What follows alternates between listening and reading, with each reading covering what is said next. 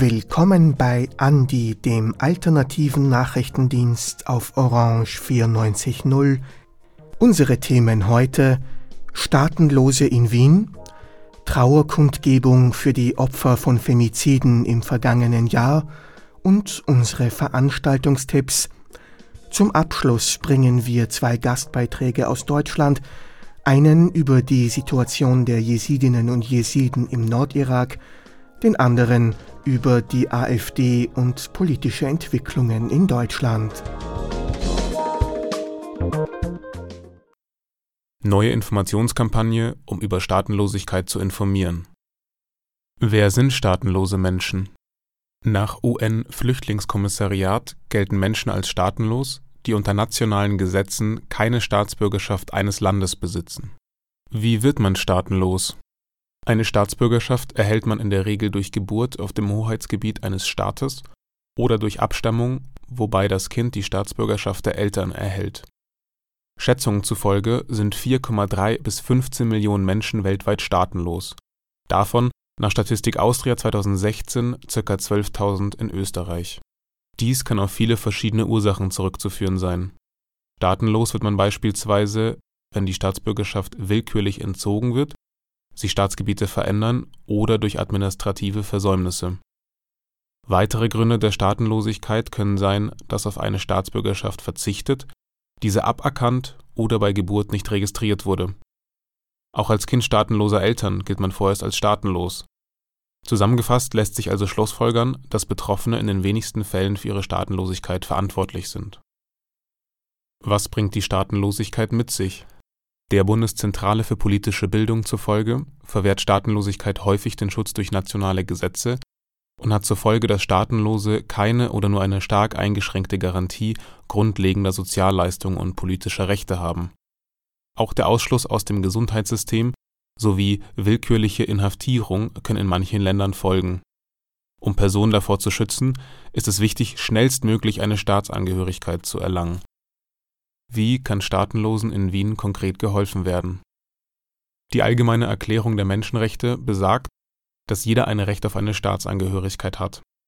Außerdem sind laut Übereinkommen über die Rechtsstellung der staatenlosen Unterzeichnerstaaten dazu verpflichtet, Staatenlosen Personaldokumente auszustellen und ihnen unter Umständen einen legalen Aufenthalt auf ihrem Hoheitsgebiet zu ermöglichen.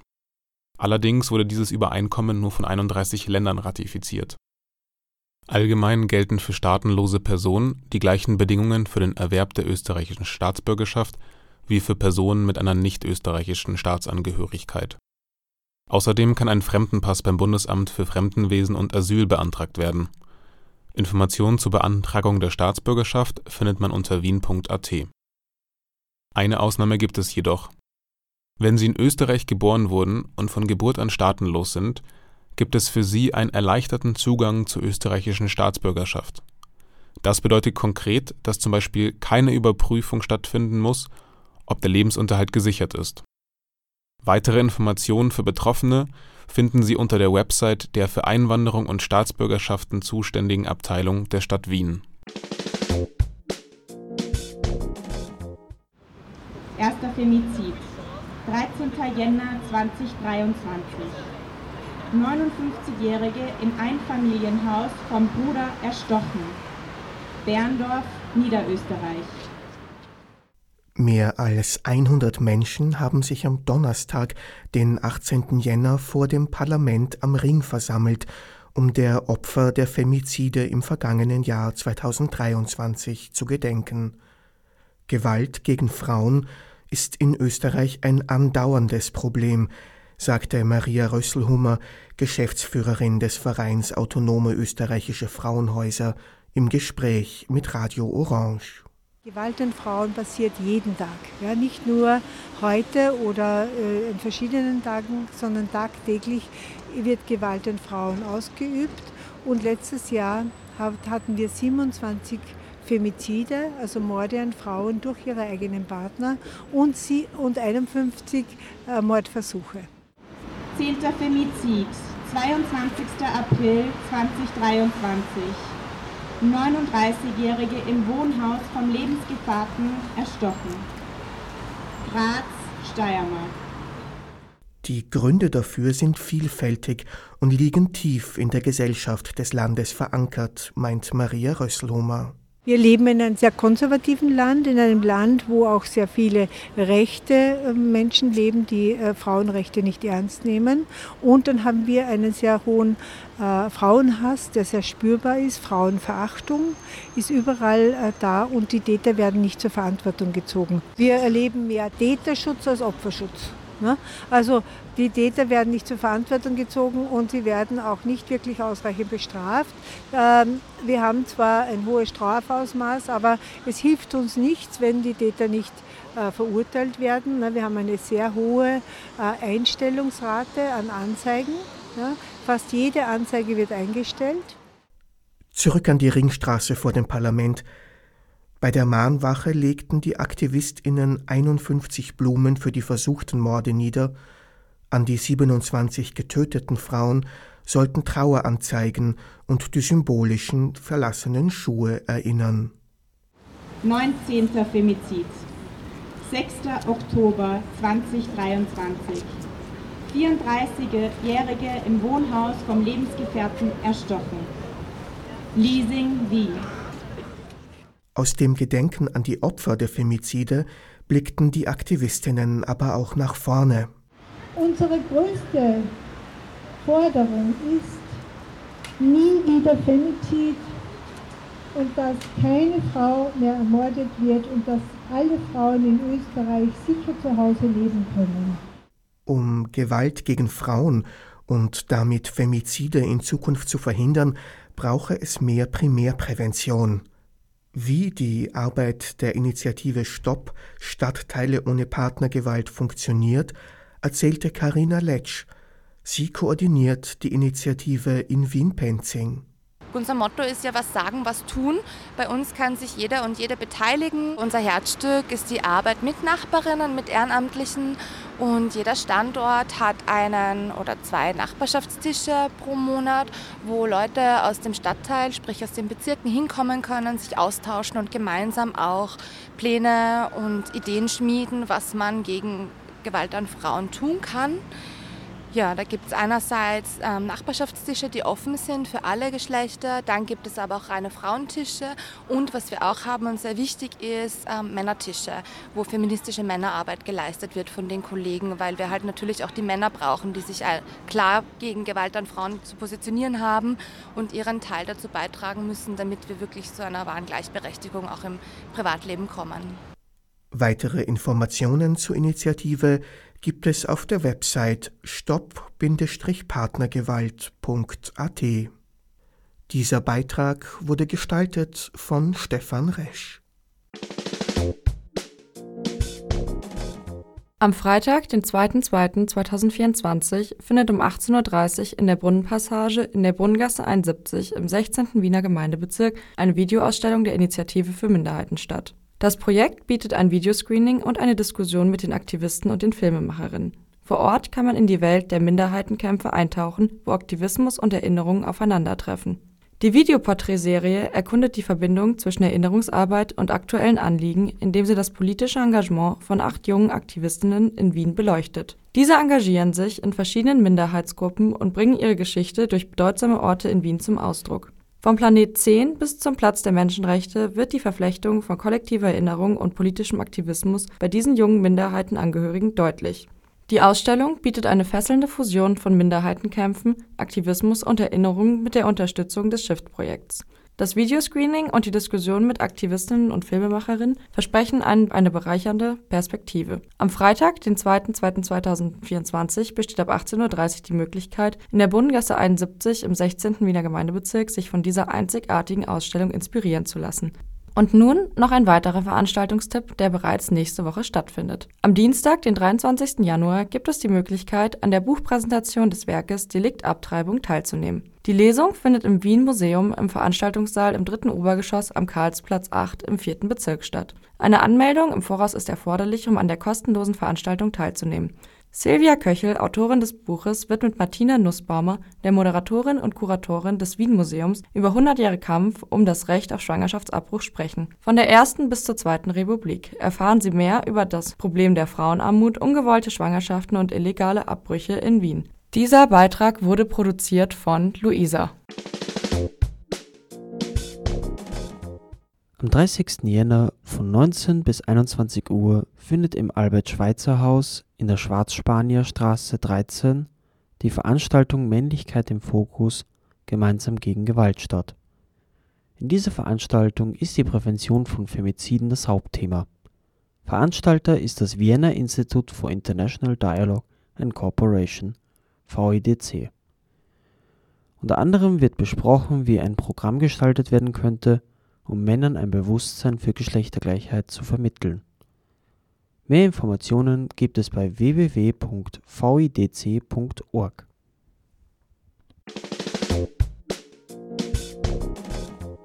Die Situation im Nahen Osten ist aus Mitteleuropa oft schwer nachvollziehbar. Das hat viele Gründe. Neben der Entfernung ist es auch die unüberschaubare Anzahl an Schauplätzen einer dieser Schauplätze, von denen man verhältnismäßig selten hört, ist der Nordirak. Das ist das ursprüngliche Siedlungsgebiet der Jesiden und Jesidinnen, ein Volk, das schon mehreren Angriffen und Zerschlagungen ausgesetzt war. Genau vor einem Jahr hat die deutsche Bundesregierung den letzten versuchten Völkermord an den Jesidinnen als solchen anerkannt. Dennoch scheint sie der Auffassung, dass der Nordirak eine sichere Region sei, sicher genug zum Abschieben Mehr über die jetzige Lage der Jesidinnen und Jesiden erfahren Sie nun von Radio Lora München im Interview mit Tabea Giesecke, Referentin bei der Gesellschaft für bedrohte Völker. Gerade Hauptsiedlungsgebiete von JesidInnen sind im Nordirak, aber auch Syrien, früher auch Türkei und Iran. Das hat sich aber sehr stark durch die Jahrhunderte der Verfolgung verändert. Also das größte Hauptsiedlungsgebiet ist immer noch im Nordirak. Aber es gibt auch sehr viele Diaspora-Gemeinschaften. Also die Jesidinnen sind heutzutage in der ganzen Welt verteilt. Die größte Diaspora-Gemeinschaft ist die in Deutschland von 200.000 Jesidinnen. Um das ungefähr einordnen zu können, insgesamt rechnet man ungefähr eine Million Jesidinnen weltweit. Also inklusive ihrer ursprünglichen Siedlungsgebiete. Genau, inklusive der ursprünglichen Siedlungsgebiete. Genau, die größten, also die größte Gemeinschaft ist immer noch im Nordirak und auch in der autonomen Region Kurdistan. Aber genau davon abgesehen ist die größte Gemeinschaft in Deutschland. Die Bundesrepublik hat letztes Jahr den Genozid im Irak anerkannt. Von welchem Genozid sprechen wir denn? Wann war das? Das ist ganz wichtig, das auch nochmal klar zu machen, weil nämlich die jesidische Gemeinschaft schon sehr viele Genozide erlebt hat. Und wenn wir von dem Genozid an den Jesidinnen heutzutage sprechen, sprechen wir meistens von dem von 2014. Was genau da passiert ist, also 2014 wird ab der Nacht vom 2. auf den 3. August, äh, ist das Terrororganisation der sogenannte Islamische Staat in die Hauptsiedlungsgebiete der Jesidinnen ähm, eingezogen und hat sie angegriffen wenn wir halt auch mal Genozid müssen wir immer ganz klar benennen. Die Intention dahinter war die Auslöschung der JesidInnen. Also nicht, es ging nicht nur einfach um territoriale Gewinnung oder sich bereichern an deren Gütern, sondern es geht wirklich darum, die Gemeinschaft komplett auszulöschen. Und äh, dabei sind viele tausend Menschen gestorben und sehr viele mussten fliehen. Also wir reden von um die 400, 450.000 Menschen, die fliehen mussten. Und sehr viele wurden auch verschleppt, also gerade junge Frauen, Mädchen und also generell Frauen, die verschleppt wurden und versklavt wurden. Man geht von ungefähr sieben bis zehntausend Frauen aus. Und davon sind ganz viele immer noch in Gefangenschaft. Also viele sind natürlich auch schon geflohen und konnten fliehen auf irgendeine Art und Weise. Aber man geht ungefähr von 2700 Frauen und Mädchen aus, die immer noch in IS-Gefangenschaft sind. Das ist auch ein Grund, warum die jesidische Gemeinschaft zum Beispiel auch von einem andauernden Genozid redet, weil halt immer noch sehr viele der Frauen und Mädchen halt immer noch in dieser Gefangenschaft leben, immer noch vom IS ähm, versklavt werden und das halt quasi diese andauernde Situation nochmal klar und deutlich macht. Jetzt hat die BRD diesen Genozid anerkannt. Welche Verpflichtungen oder Versprechen geht die BRD denn damit überhaupt ein? Also diese Anerkennung ist natürlich einerseits auch immer ein symbolischer Akt. Also es ist sehr wichtig natürlich auch einmal in der Außenwirkung. Erst wenn etwas wirklich benannt wird, kann man auch in die Traumaaufarbeitung gehen. Und gerade in der größten Diaspora-Gemeinschaft ist das ein sehr großes Thema und natürlich auch ein weltweites Zeichen, auch gerade für den Irak ähm, dass sie auch in ihrer Aufarbeitung halt natürlich sehr weit hinterhängen und wir natürlich auch gerade da mehr Hilfe brauchen. Aber es gibt direkte Handlungsmöglichkeiten. Einerseits hat sich auch der Deutsche Bundestag damit auch verpflichtet, Bildungsangebote über die Situation der JesidInnen auch in Deutschland zu verbessern. Ähm, auch die Dokumentation ist ganz wichtiges Thema, wenn wir darüber sprechen, dass IS-TäterInnen immer noch verurteilt werden müssen. Also Großteile sind immer noch straffrei. Und das ist auch öfter jetzt schon in Deutschland passiert, also dass TäterInnen auch hier verurteilt wurden. Und das ist natürlich die Dokumentation ein ganz wichtiges Thema, also gerade von der sexualisierten Gewalt und ähm, Vergewaltigung als Kriegswaffe. Ähm, aber auch zum Beispiel das Gedenken und das Aufarbeiten ist ein großes Thema. Traumabewältigung, Gedenken, zum Beispiel auch eine Art von einer Gedenkstätte oder ähnlichem. Ähm, genau, in all diesen Bereichen hat sich halt auch die, der Deutsche Bundestag mit in eine Verantwortung gebracht durch diese Anerkennung und auch direkt gesagt, wir wollen die jesidische Gemeinschaft schützen, sowohl in Deutschland als auch weltweit. Ich bin mir jetzt nicht ganz sicher, ist der äh, Nordirak jetzt schon als sicherer Staat oder sichere Region ausgewiesen oder ist das gerade im Gespräch? Das ist immer ein bisschen die Frage, wenn wir von dem Irak reden. Äh, die Sicherheitslage ist total fragil und ähm, das wurde auch im Antrag so oder auch dann beschlossen wurde ja vom Deutschen Bundestag auch so nochmal wiedergegeben. Aber die Frage ist halt immer, wer ist eigentlich da und viele und viel Wissen über den Nordirak äh, fehlt auch einfach. Und ähm, die Lage ist deswegen so prekär, weil es zum Beispiel in der Region Sinjar, die ist im Nordirak, wo gerade eigentlich die Hauptsiedlungsgebiete von JesidInnen gibt, keine richtige Verwaltung gibt oder in der Hinsicht, niemand fühlt sich so hundertprozentig dafür zuständig. Zum Beispiel die, also die irakische Regierung ähm, sagt zwar, es gehört zu ihnen, macht aber dabei nichts. Die autonome Region Kurdistan sieht die Gebiete auch als Teil, aber gleichzeitig ist es das halt eigentlich noch gar nicht. Dann gibt es noch iranische Milizen und türkische Angriffe durch Drohnen auf die kurdischen Gebiete und das alles kommt natürlich dazu, dass es halt eine sehr sehr schwierige Situation ist. Und gerade dann für eine Gemeinschaft, die schon sehr viel strukturelle Diskriminierung in den Ländern erfährt. erfährt. Das wird aber so nicht immer anerkannt von ähm, sowohl also, Deutschen Bundestag, aber auch von Gerichten, äh, die ja dann zum Beispiel auch Abschiebungen und ähnliches vollführen, dass es immer gesagt wird, eigentlich ist doch gerade auch die autonome Region Kurdistan eigentlich sicher. Das ist aber einfach leider nicht der Fall. Besonders nicht für JesidInnen, die meistens noch in geflüchteten Lagern leben und da einfach eine eigentlich aussichtslose Zukunft haben, also nicht gar keine Zukunft in dem Sinne haben und Perspektivlosigkeit herrscht. Dann, wie gesagt, diese strukturelle Diskriminierung, die wir auch in der autonomen Region Kurdistan haben, aber halt auch wieder Angriffe auf kurdische Gebiete, sei es die Türkei oder jetzt gerade erst vor ein paar Tagen der Iran, der kurdische Gebiete angreift. Und das alles führt halt dazu, dass eigentlich die Sicherheitslage überhaupt nicht als irgendeine Art und Weise sicher gelten dürfte. Was ist denn die offizielle Begründung der Bundesregierung, das als sicher betrachten zu wollen?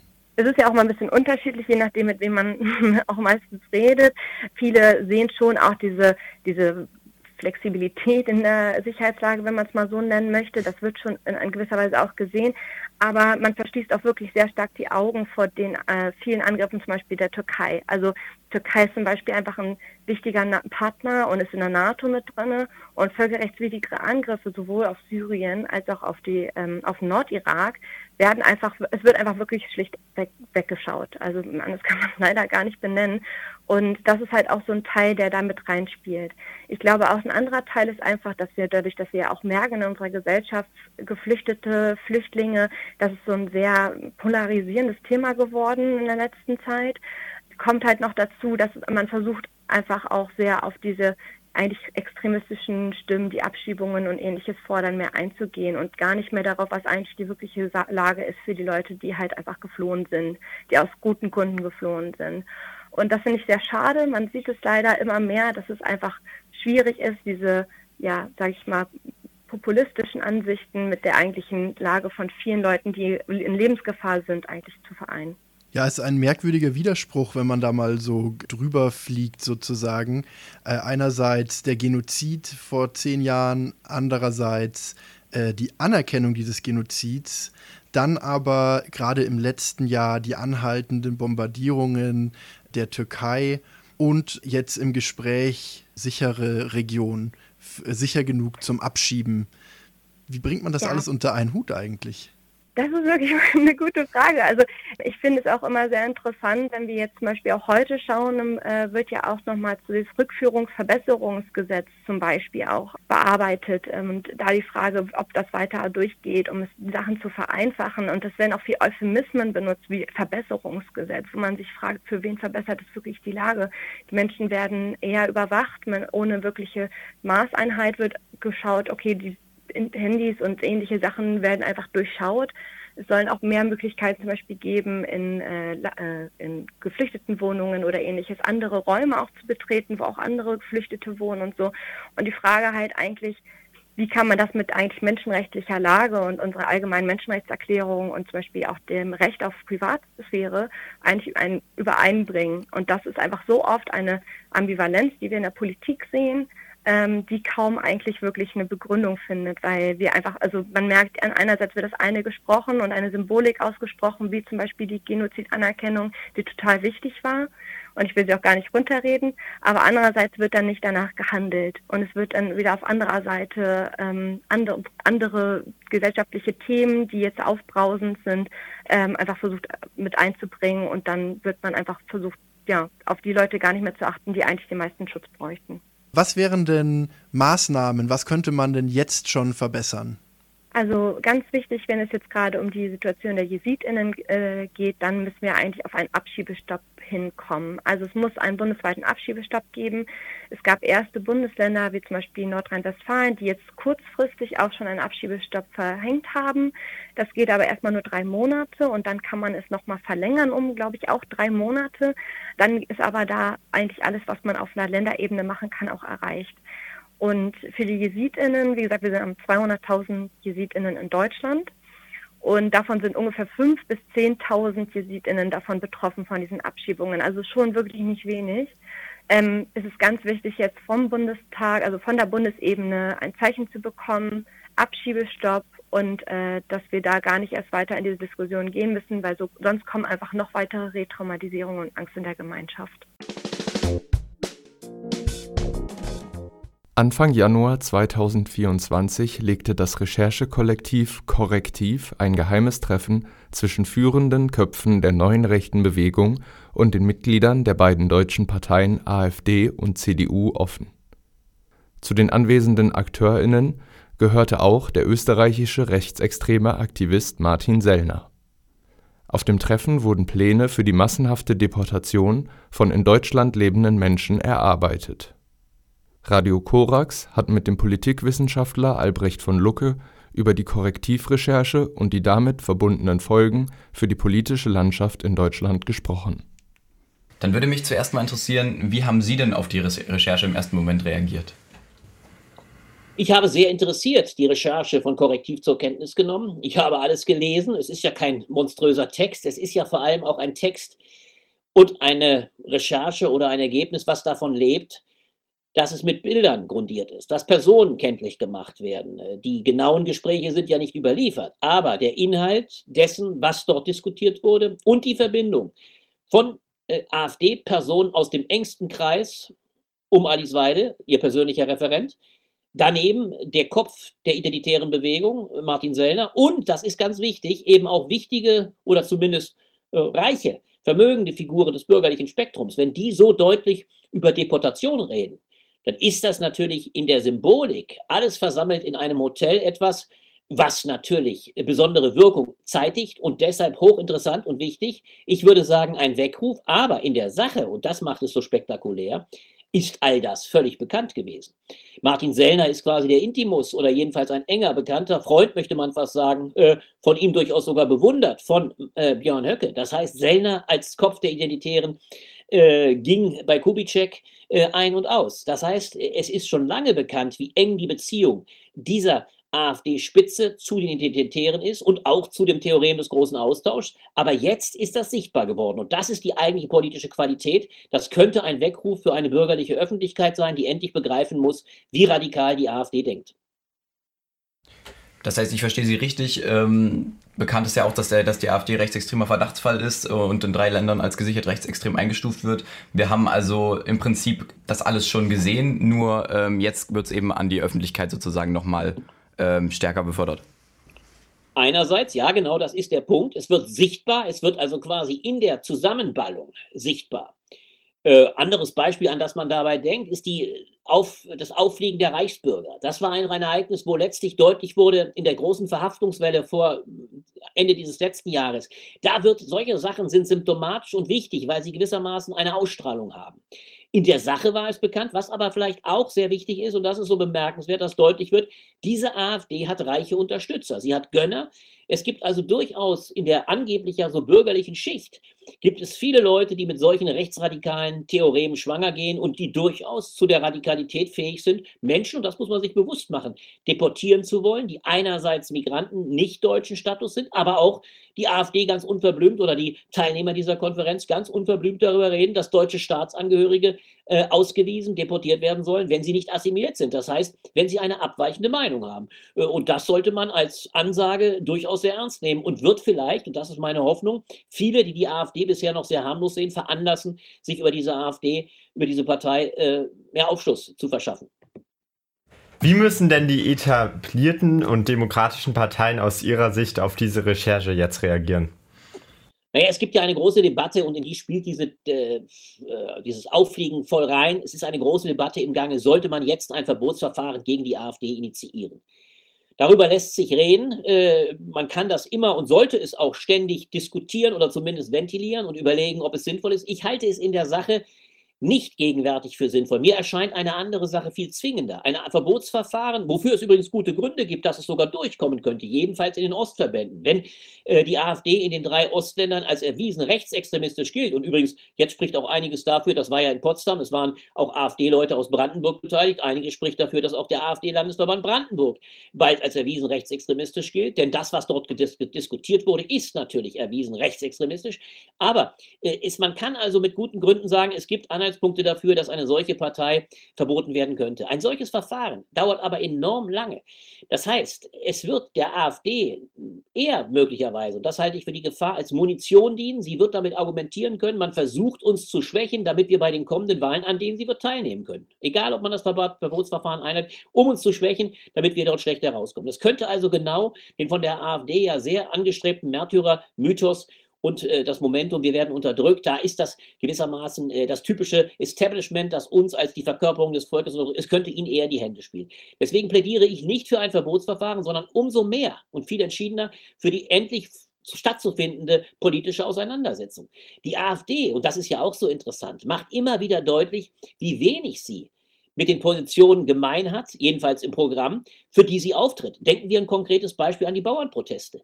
Die AfD versucht, die Bauernproteste zu unterwandern. Dabei hat sie in ihrem Programm ganz eindeutig stehen, dass sie erstens absolut gegen Subventionen ist und zweitens, indem sie auch gegen die Europäische Union zu Felde zieht, würde sie der Bauernschaft genau das Gremium nehmen, was für die Unterstützung der Bauern zentral ist. Es gibt viele dieser Felder, in denen man die AfD frontal attackieren muss. Und der Bereich des Rechtsextremismus, der Bereich ihrer Verfassungswidrigkeit ist natürlich der allergrößte. Da muss die AfD attackiert werden, politisch gestellt werden von allen Parteien. Und dann, glaube ich, ist diese AfD nicht so mächtig, wie wir sie manchmal machen. Wir müssen uns bewusst machen, manchmal ist es mehr die Projektionsfläche der AfD. Es ist ja nicht Björn Höcke dazu geboren, der Führer von Deutschland zu sein, meinem Eindruck nach nicht. Ich glaube nach wie vor nicht, dass Björn Höcke, wenn man denn genauer wüsste, was er im Schilde führt, die gesamte Bevölkerung äh, oder jedenfalls die Mehrheit hinter sich zu bringen in der Lage ist. Auch wenn ich nicht äh, unterschlagen will, dass es mehr Rechtsradikale in der Bevölkerung gibt, als man lange Zeit glaubte. Aber trotzdem glaube ich, ist momentan noch viel Unwissen über die AfD im Raum. Ganz konkretes Beispiel, die AfD ist mit ihrer europafeindlichen Politik absolut äh, konträr und äh, desaströs für den Exportnation Deutschland. Das muss man deutlich machen. Damit müssen die anderen Parteien Politik machen. Das müssen sie stärker attackieren und an die Öffentlichkeit bringen. Äh, genau wie übrigens die Tatsache, dass die AfD mit ihrer Vorstellung, zu Putin regelrecht überzulaufen und die NATO dran zu geben, äh, die Westbindung völlig aufgibt und damit eine riesige Gefahr darstellt. Denn äh, dass Herr Putin mit Europa und dem Westen nichts Positives im Schilde führt, das hat er immer wieder zum Ausdruck gebracht. Auch das ein Feld, wo die AfD eigentlich als Hasardeur agiert und nicht als eine vernünftige, verantwortungsvolle, äh, verantwortungsvolle Partei.